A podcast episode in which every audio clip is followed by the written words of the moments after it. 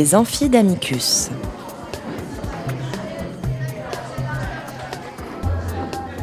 Chaque semaine, Amicus Radio invite des professeurs de droit, des chercheurs et des professionnels à venir faire cours dans leur spécialité.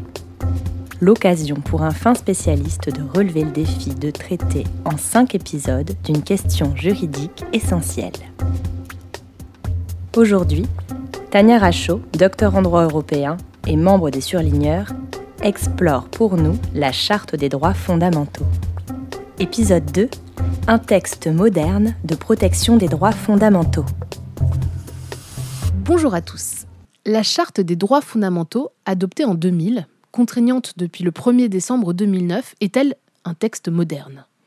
Nous allons essayer d'y répondre au cours de ce deuxième épisode des Amphis sur l'exploration de la Charte des droits fondamentaux de l'Union européenne. Et la question peut se poser car il s'agit du plus récent texte de protection des droits fondamentaux. Et ça, tant au niveau national qu'au niveau international d'ailleurs.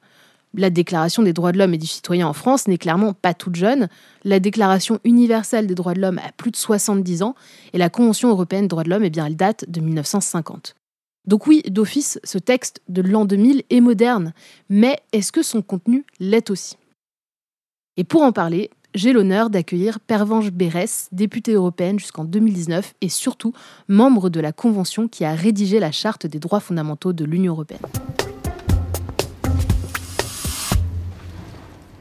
Eh bien, bonjour Madame Bérès, donc je suis ravie de vous avoir aujourd'hui pour discuter de la Charte des droits fondamentaux.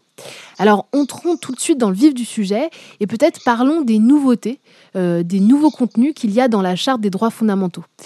Euh, par exemple, euh, alors il y a la dignité humaine qui n'est pas vraiment une nouveauté, hein, mais qui n'est pas dans d'autres textes, euh, ou qu'est-ce qu'il y a encore la, la, question du mariage sans sexe désigné D'abord, merci de proposer ce retour sur le contenu de la charte. Je crois qu'en ce moment, c'est très utile d'avoir ce texte en référence.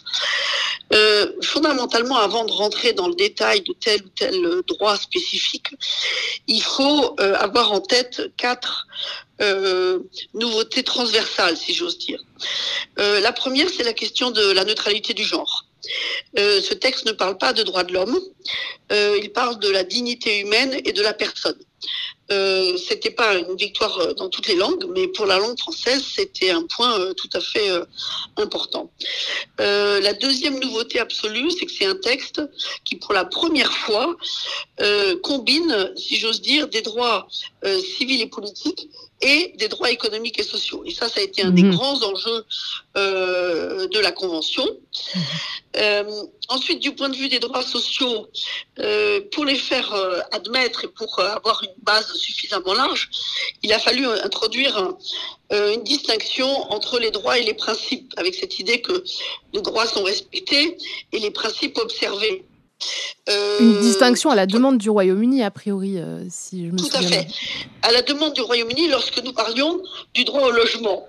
Mais euh, c'est vu les, les, décisions aujourd'hui, euh, notamment de, du juge en France, c'est un, un, aspect un peu cocasse parce que les Britanniques ne voulaient pas reconnaître un droit au logement parce que le juge britannique aurait pu imposer à la puissance publique la construction de logements. Mmh. Euh, quand on voit ce qui s'est passé euh, avec l'affaire du siècle en matière climatique, on voit bien qu'il y a euh, quand même une interprétation large des principes par euh, par le juge maintenant. Donc c'est quand même euh, une, une, distinction qui nous a permis d'avancer et qui est euh, intéressante. Oui, une interprétation large qui peut comprendre le droit au logement finalement. Et, et bien, sans doute, parce mmh. que euh, l'État a été condamné euh, pour inaction en matière climatique. Mmh. Donc, euh, a posteriori, on peut, enfin, à contrario, on peut imaginer que sur l'affaire du droit au logement, l'interprétation qui, qui conciliait la, la, volonté britannique de ne pas permettre aux juges d'imposer à la puissance publique la construction de logements pourrait être contournée. Et donc, et donc, ça a eu un impact sur tous les, les droits sociaux finalement Exactement, exactement. Et, et alors justement, moi je veux revenir à votre première question, oui. qui est, euh, quels sont les droits à proprement euh, nouveaux euh, Sans faire un catalogue à l'après-vert, je crois qu'il faut en mentionner au moins six. Rien, rien moins que ça. Le premier, c'est l'article 3. Ah, l'article 3 sur la bioéthique. C'est sur l'intégrité de la personne. Mhm. Et qui interdit, euh, qui euh, propose l'interdiction du clonage reproductif des êtres humains. Effectivement. Et l'interdiction de faire du corps humain et de ses parties en tant que telle une source de profit. Euh, donc ça, c'est une première avancée tout à fait essentielle. Clairement innovant, effectivement, de mentionner euh, le clonage directement dans un texte de protection des droits fondamentaux, euh, c'est inédit. Mm. Voilà, oui, oui. donc c'était vraiment une belle avancée. On était très fiers, évidemment, comme deux. sur l'article 8, ça c'est aussi très d'avant-garde d'une certaine manière, parce que c'est la protection des données à caractère personnel. Oui. Et vous savez que maintenant, une des législations dont l'Union européenne peut être très fière, c'est ce qu'on appelle la RGPD. Hein. Oui, effectivement. Euh, et là, le, premier alinéa dit toute personne a droit à la protection des données à caractère personnel la concernant. Euh, bon, c'est un texte qui est écrit. Euh, oui, que la convention, enfin que la Cour européenne des droits de l'homme d'ailleurs considère être sous l'angle du droit à la vie privée, mais dans la convention, il y a eu ce choix qui a été fait pour la charte de faire deux articles séparés, donc de bien souligner ça pour la protection des données personnelles. Et comme vous l'avez dit, c'est d'autant plus intéressant qu'il y a une volonté de l'Europe de se démarquer sur la question de la protection des données personnelles, qui est appuyée par la charte et, et le RGPD. Absolument. Allez-y. Alors, et après, j'en ai encore quatre. Hein. Mhm. Euh, l'article 41 sur la bonne administration. Euh, c'est des droits qui aujourd'hui peuvent apparaître plus évidents, mais euh, à l'époque, c'était c'est la première fois que c'est reconnu comme un droit spécifique. Hein. Mhm. Euh, comme un droit fondamental. Qui s'impose euh, plutôt aux institutions de l'Union européenne, il me semble, plus que... Toute personne a le droit de voir ses affaires traitées impartialement, équitablement et dans un délai raisonnable par les institutions, organes et organismes de l'Union. Mhm. Mais ça, c'est tout le propre de la charte. Hein. La charte, elle s'adresse euh, à l'Union européenne directement. Hein. Mhm. Et ensuite, dans les droits qui sont plus de, contenu, si j'ose dire, il y a l'environnement. la protection, la protection de l'environnement. Mhm protection la protection des consommateurs. Mhm. Et enfin, euh, l'article sur le droit des enfants, euh, qui est l'article 24, et... sur lequel, euh, euh, enfin, vous le savez sans doute, euh, j'ai une part de responsabilité très directe. c'est vrai que... oui, alors c'est vrai, mais on peut juste mentionner le fait qu'on considère que ce sont un peu des droits catégoriels qui ont été intégrés, hein, auxquels figurent les enfants, mais aussi les personnes âgées, la protection des personnes handicapées. Et donc tout ça figure dans ce texte de la charte qui, qui effectivement est très complet. Alors vous avez mentionné là tout à l'heure les droits sociaux, des droits économiques euh, classiques, des droits modernes, disons, avec la prise en compte du clonage, et ces droits qu'on pourrait dire catégoriels parce qu'ils ciblent une catégorie euh, particulière. Quoi. Et alors, dites-nous euh, comment vous avez été directement responsable justement de cet article 24 sur eh bien, la prise en compte de l'intérêt des enfants, de l'intérêt supérieur des enfants? Vous avez raison, parce que dans ces catégories, par exemple, euh, l'article 25, 25, sur le droit des personnes âgées, initialement, il n'était pas prévu. Et du coup, en, en, en, accumulant les catégories, on voyait qu'on avait un trou. Donc, finalement, on a un, article spécifique sur le droit des personnes âgées dans des démocraties vieillissantes.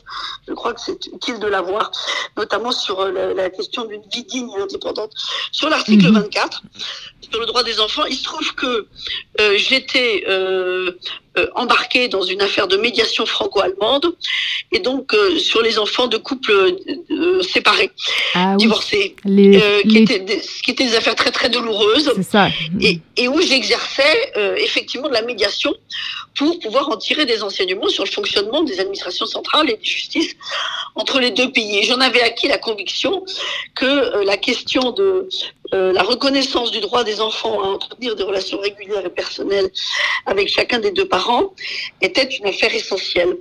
J'ai pu m'appuyer sur la convention euh, de New York, qui est une convention qui n'est pas d'application directe, mais mhm dans lequel euh, l'esprit de ce droit a été reconnu. Mm. Et c'est devenu le, troisième tiret, l'article 24. Tout enfant a le droit d'entretenir régulièrement des relations personnelles et des contacts directs avec ses deux parents, si cela, sauf si cela est contraire à son intérêt. Oui, effectivement, la Convention internationale des droits de l'enfant de 1990. Et il me semble que les explications d'ailleurs du Présidium en font mention pour l'article 24 pour dire qu'il euh, il y a un lien entre les deux et qu'il faut aussi prendre en compte voilà, ce texte international.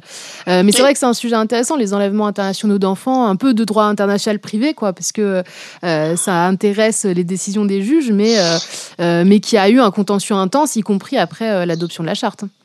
Exactement, exactement. très bien. Et bon, alors il y a eu aussi peut-être quelques échecs sur le contenu, comme on, a pu en discuter. Il me semble que, par exemple, il y a eu la question du droit d'avorter qui a été discutée, mais sans, sans suite Exactement. Alors ça, c'est, on a un article sur euh, euh, le droit à la vie, euh, mais on n'a pas un, article sur la reconnaissance du droit à l'avortement.